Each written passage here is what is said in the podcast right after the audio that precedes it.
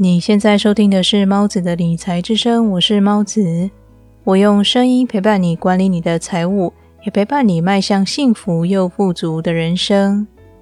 什么是你致富路上的绊脚石呢？有哪些习惯会让你无法达成你的财务目标呢？如果你对以上的问题答案有兴趣，那么请一定要锁定今天的节目内容。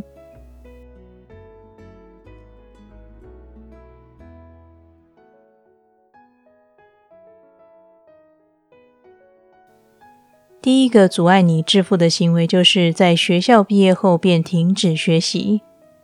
你是不是很羡慕有些人可以用看起来很轻松的方式赚取大笔财富呢？他们之所以能够在现在看起来很轻松，是因为他们过去已经默默努力了好几年的时间。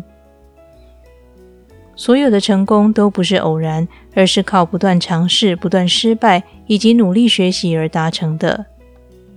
每个人的人生境遇虽然不同，但是上天会在人生中以不同的方式提供给每个人足以改变命运的各种机会。差别在于，有人在机会来临时能牢牢抓住，大放异彩，而其他人只能够白白看着机会从眼前溜走。所有成功人士几乎都有一个共同习惯，那就是他们都很喜欢阅读。阅读和其他学习的方式有一个很大的区别，那就是只有在阅读时，透过在内心读出来的同时，人脑也会跟着一同思考。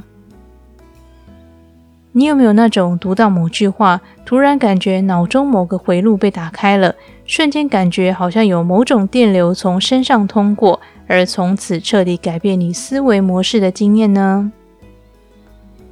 阅读就是有这种神奇的效果。所以，如果想致富，就一定不能在离开学校后便停止学习。不管透过何种方式，在出社会之后，不断投资自己，不断追求自我成长，才能为往后的致富之路铺垫良好的基石。第二个阻碍你致富的习惯是不良的消费行为，花钱购买负债。总是做超出自己能力范围的消费，以及随意动用存款，这些都是常见导致贫穷的行为。有钱人不是不花钱买负债，而是他们会提早规划必要支出，也会尽量用资产获得的金钱购买负债，不会随意动用存款。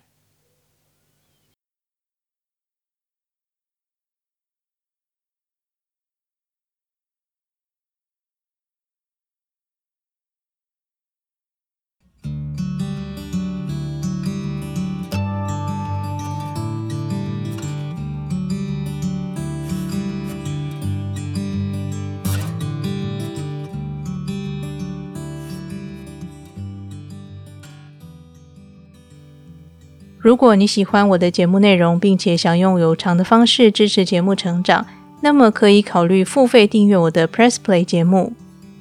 在付费节目里，我去除了广告，让你可以不被中断思绪的收听完整的节目内容。只要点选节目说明栏的 Press Play 付费订阅，就可以享受无广告的节目内容喽。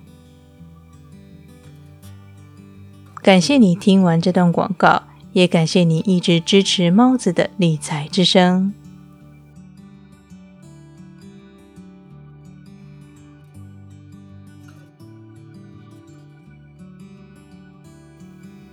最后一个阻碍你致富的是无法控制情绪。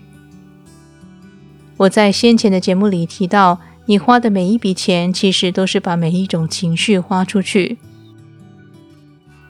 买下一包好喝的咖啡豆时，你买下的是回家喝煮好的咖啡那种悠闲满足的情绪；买下一件漂亮的衣服时，你买下的是镜子里映照出来更美丽、更开心的自己；买下一个线上课程时，你买下的是学完这个课程之后变得更有自信、更有能力做出正确决策的自己。因此，通常在财务方面苦苦挣扎的人，都是无法控制情绪的人。他们常利用各种借口包装自己想花钱的理由，虽然理智知道不该这么做，但总是无法克制自己的行为。所谓的情绪控制，并不是要你成为一个没有任何感受的木头人。将情绪控制得宜，代表的是，比起用过多的情绪看某件事，你选择用更多的理智分析某件事。而更理智的思考，做更正确的决策，其实也不如想象中那么困难。理智就像你身上的肌肉一样，只要锻炼，它就会变大。当每一次消费时，仔细想想，你到底为什么要买这样物品？你想买的是这件物品当中的哪一个价值呢？或者更精确的说，透过这件物品，你想购买的是哪一个版本的更好的自己呢？一开始会花很多时间在训练上，为了买一件小东西，也常常感到犹豫不决。但是当这种思考训练习惯成自然的时候，就可以不需要过多思考的，立即做出正确的决定。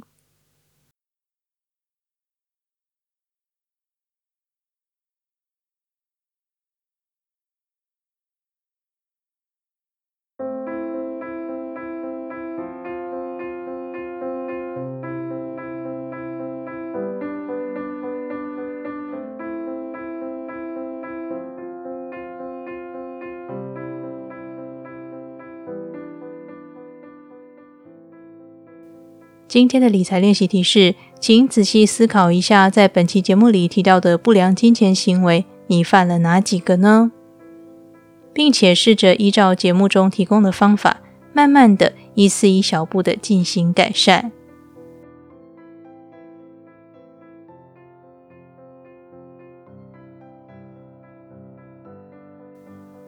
今天为你分享的是三个阻碍你致富的不良行为。这些行为乍看之下都不是太坏，但是如果日复一日、年复一年的这么做，将会摧毁你的人生。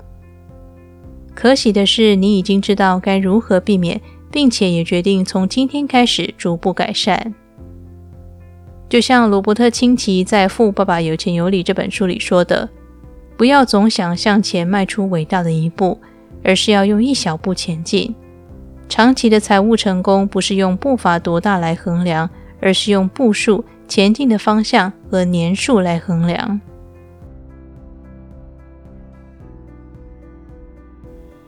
所以呢，理财真的是一条漫漫长路。但是，请别担心，我依然会在这里用声音陪伴你，达成你的财务目标。那么，这里是猫子的理财之声，我是猫子，我们下期节目再见。